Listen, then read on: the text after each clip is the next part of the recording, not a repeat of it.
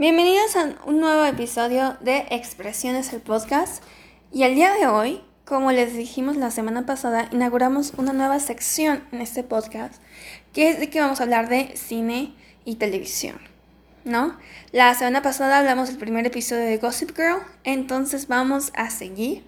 En este episodio vamos a hablar del segundo episodio de Gossip Girl del reboot, Loki, y de las tres películas que sacó Netflix del final de la calle, la parte 1, la 2 y la 3. Así que empecemos. También antes de empezar quisiera decirles que nos den follow en las redes sociales, inclusive en Facebook e Instagram, que es en donde subimos más contenido y en donde vamos diciendo que vamos a ir subiendo, de qué se van a tratar los siguientes podcasts y acerca de todo eso. Y también antes de empezar me gustaría decirles que aquí vienen con muchos spoilers, así que si no han visto las estas tres este bueno, las dos series y la película que vamos a hablar el día de hoy, vayan a verlo y después de que lo vayan a ver ya vienen a ver el episodio porque vienen muchísimos spoilers. ¿Ok? Y bueno, empecemos. El jueves en la noche pasada fui totalmente sorprendida por HBO Max ya que yo pensaba que salían los viernes, pero creo que salen los jueves en la noche. Ok, no puedo decir todavía si es muy buen reboot, pero sí puedo decir que va por un muy buen camino. El primer episodio me dejó con muchas cosas en mi mente, pero para el segundo episodio ya puedo ver más o menos la dirección con la que va a ir esta serie. Sí se nota sus matices que plantea ser un poco diferente a la original ¿no? Al final de que tengamos Gossip Girl, a lo mejor sí puedo hablarles de la original, ¿no? Pero en este episodio, al final del episodio, solo podía decir a la maestra administradora de la cuenta de Instagram de Gossip Girl, maldita. Creo que se llama Kate. La, la odié, o sea, todo. Yo siento que ella es una verdadera villana, ¿no? Siento así, eh, que se va contra una chava que no se debería ir contra de ella. ¿Por qué no mejor se pone a investigar de Monet, de Luna? No, se va con ella, la que le cuesta trabajo estar ahí. No, no, no. Yo al menos no puedo simpatizar con ella. Creo que sería mejor si fuera un misterio quién es Gossip Girl durante la primera temporada y que nos mostraran cómo son los maestros y de esa manera cuando se nos revela estemos como claros, si bien se lo merecen, ¿no? Se, se pasan. No sé, o sea, sí, sí siento que está bien que digan quién es Gossip Girl. Pero creo que lo de Gossip Girl es que te marcaban que era como el villano que atormentaba la vida de estos muchachos de la elite. Y entonces, cuando ya te revelan desde el primer capítulo, es esta. Pero no nos muestran lo mal que los tratan, ¿no? Si nos mostraran, creo que en el tercer capítulo ya va a ser un poco así. Ojalá. Si nos mostraran, no, es que corro por, esto, o sea, si nos mostraran cómo es un día en el aula, ¿no? Cómo los tratan, cómo es todo eso, siento que sería la diferencia. De verdad yo sí siento que sería la diferencia. Solo nos enseñan a Monet y Luna siendo groseras con pues, prácticamente todo el mundo. Y yo la verdad no logro entender hasta ahorita cómo es que si te atacan las redes sociales, te vas a volver más aplicado a la escuela, vas a empezar a preguntar cosas, ¿no?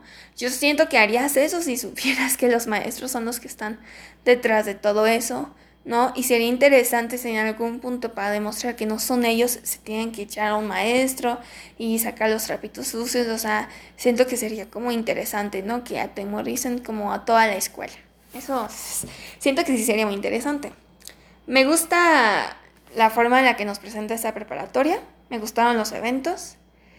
Y bueno, yo aquí tengo que confesar que antes de verla vi la de Young Royals, en donde pues los actores casi todos sí tienen edad y aquí tenemos algunos actores un poquito más grandes. Entonces al principio me costó trabajo dimensionar y decir, no, es que son adolescentes.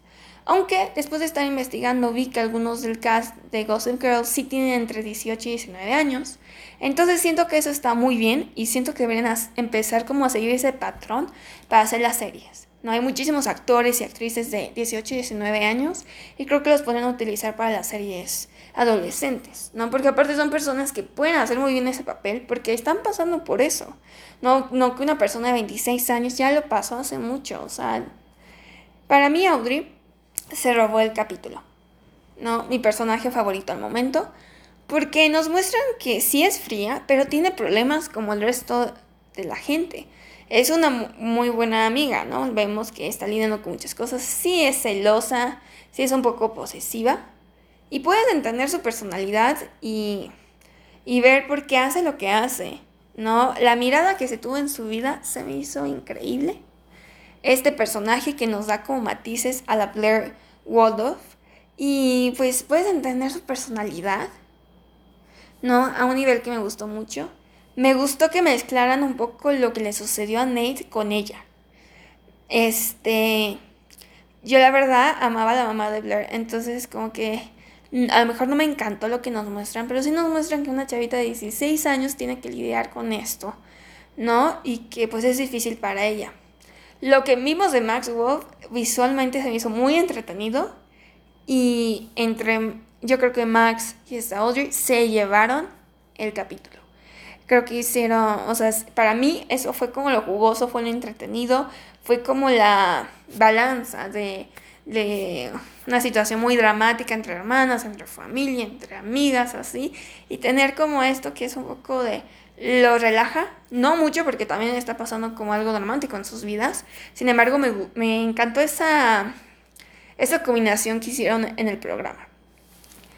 Y pues la historia de las hermanas cumple lo que debe cumplir el drama de la serie, si no, no sería una serie de drama adolescente en donde el único drama que tienes es que la están acechando Gossip Girl.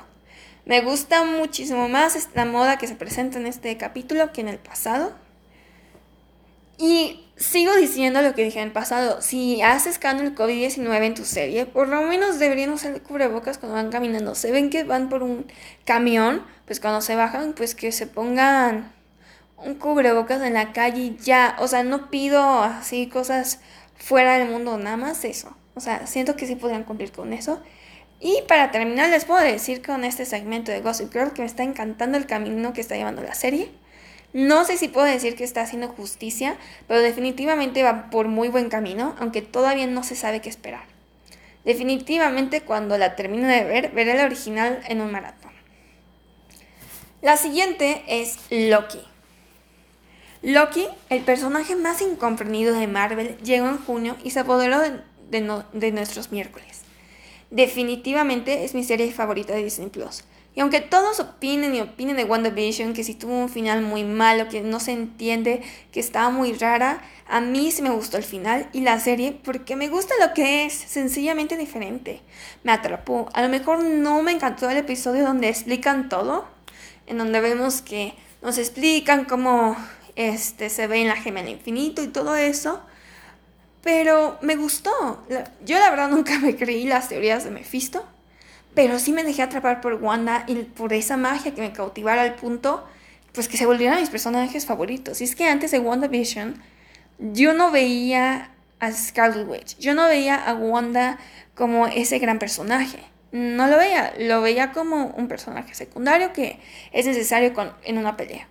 Pero ya después de WandaVision y, y también de entender un poco más su relación con Visión, ya que en los cómics a lo mejor sí se puede ver muy bien, pero una cosa es el cómic y otra cosa es pues el mundo cinematográfico de Marvel, ¿no? En donde muchas cosas que pasan en los cómics no son canon. Entonces, sí me gustó como eso que nos muestran cómo le gustaría hablar, o sea, la vida con visión y que es una serie de duelo, básicamente y a mí la verdad me gustó muchísimo. A mí me gusta mucho acerca de las brujas. Entonces cuando salen en Salem, no, o sea, a mí me encantó. La verdad, pues sí me gustó muchísimo más que Falcon and the Winter Soldier. Porque siento que el formato de Falcon and the Winter Soldier se parece a otras series. ¿Ok? Loki no dio expectativas como Wanda. Me tuve que tomar un momento y decir qué está pasando. ¿no? Ante cada episodio, ok, eso está pasando, esto no, esto sí.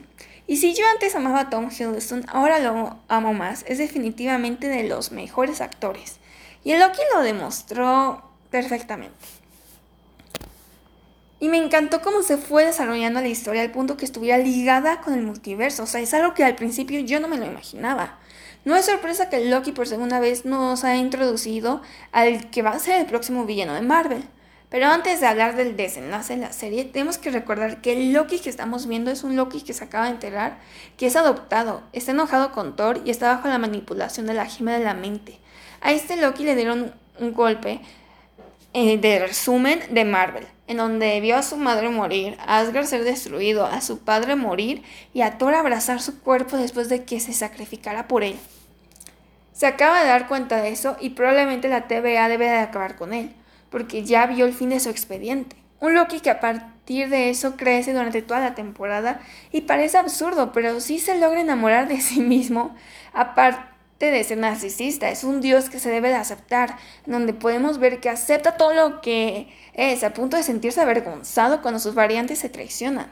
Wanda habló del duelo, pero Loki dentro de las cosas que habla es la aceptación. Es en donde en cada episodio su aventura es aceptarse un poco más. ¿no? Y tomando como matiz con Ragnarok, ¿no? O con el Loki que conocemos durante todo el MCU, en este Loki es como de, estoy aceptando, sé que soy todo eso, ¿no? Y yo vengo con un glorioso propósito. De Sylvie podría hablar yo horas, pero simplemente voy a decir que Sylvie tiene sus metas claras y nada va a detenerla. Ahora yo tengo muchas preguntas con ella. ¿Qué va a pasar con ella? ¿Qué va a hacer ahora que creó el multiverso? Loki y Sylvie hacen un dúo increíble, en donde la relación dudosa que mantienen ayuda a Loki a poder seguir. Y aunque yo veía que Sylvie lo fuera a traicionar porque es una Loki, Loki sí está triste, pero ha aprendido muchísimas cosas gracias a Sylvie, como usar encantamientos y ojalá tenga la misma osadía que ella y la determinación. Que se encuentra a un Mobius que pasó de saber absolutamente todo de él a no conocerlo, es una gran manera de terminar la serie. Owen Wilson realizó un espectacular trabajo en la serie. De verlo en las películas de Wes Anderson a verlo en el MCU es una transición que se siente necesaria.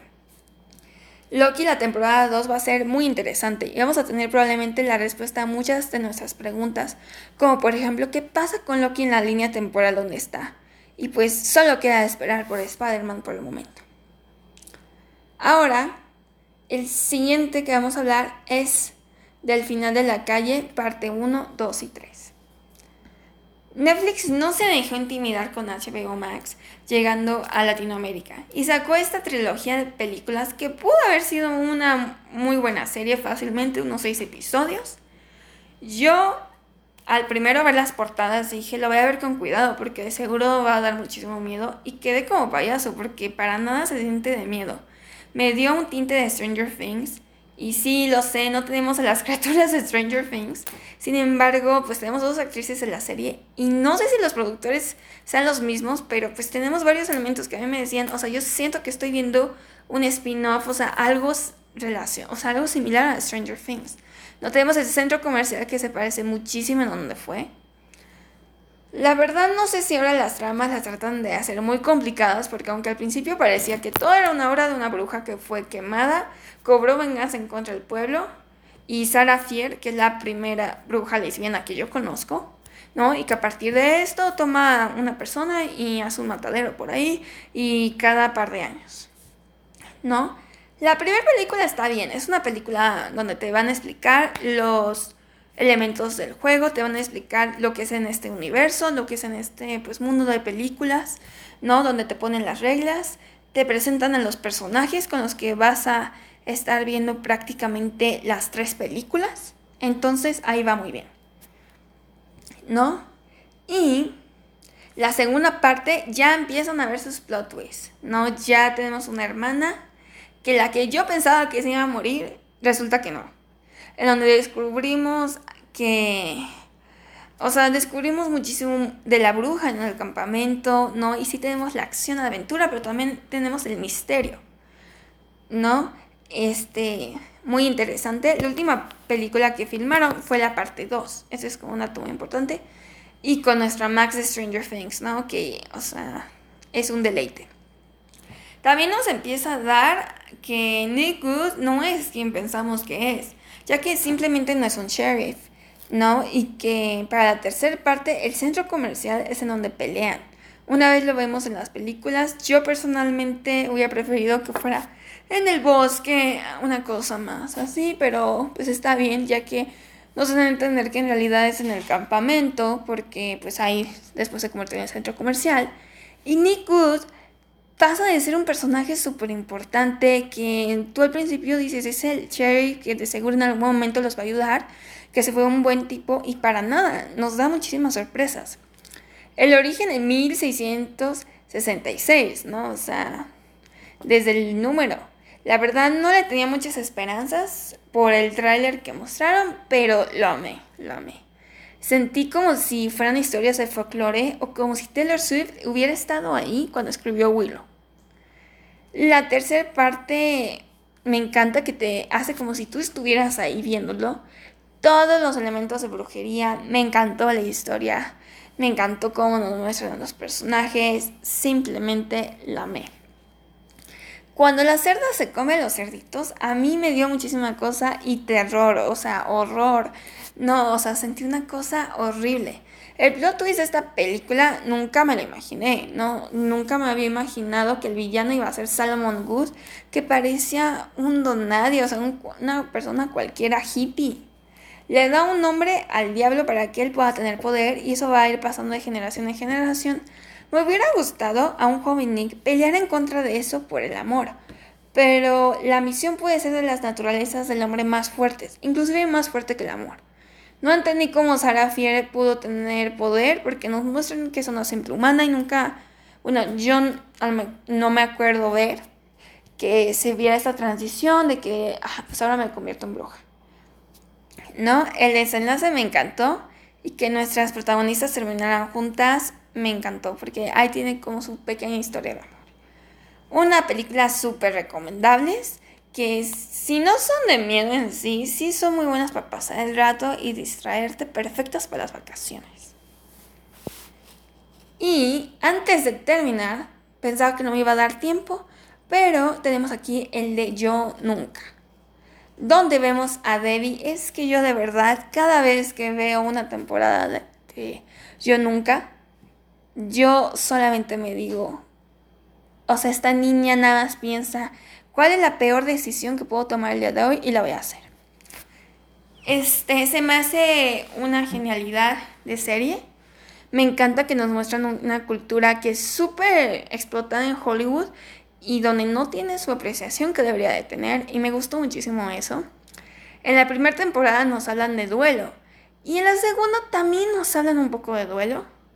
Yo la verdad por el tráiler pensaba que iba a tener una...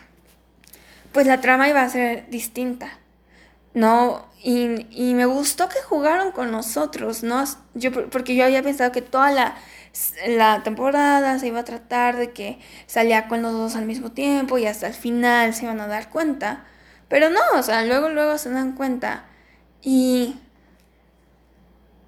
Y no sé, o sea, me gustó eso, me gustó muchísimo. Me, me gusta, creo que Debbie he visto mucho en las redes sociales que no les cae muy bien. Y es que sí es unas decisiones que no. Y pues, o sea, eso sí, como no me encanta. Sus amigas, Eleanor, soy su fan. Soy su fan. Y no, no, o sea, sí siento que es una muy buena serie que es una serie que yo siento que también a lo mejor la deberían de ver un poco en familia por los por la relación de madre e hija que se toca, ¿no? después de que sufre una pérdida, cuando sientes que tu mamá no te quiere o alguna cosa así, siento que es importante. La prima, Kamala, yo, yo la amo, amo como no se quiere casar y sale corriendo. Y siento que es algo, o sea, ella quiere ser una profesionista, no está pensando ni en casarse ni en tener hijos. ¿no? En este momento, ¿no? Y me gustó eso, me, me gustó como cómo incorporan como temas culturales a la modernidad, ¿no? Que justamente por ser ortodoxos, por hacer cosas por la regla, muchísimas veces no seguimos en nuestro corazón.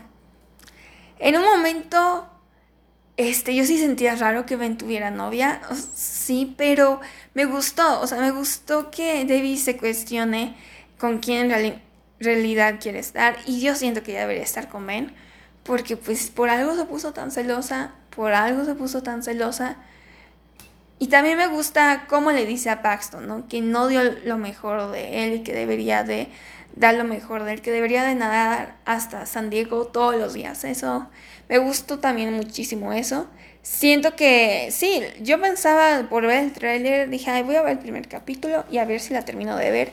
Y súper se las recomiendo. A ver cuando salga la tercera temporada qué nos trae, ¿no? Su despedida, si se va a India, si al final no se va a India, porque la mamá se da cuenta que en realidad ella tampoco tiene muchísimo apoyo, ¿no?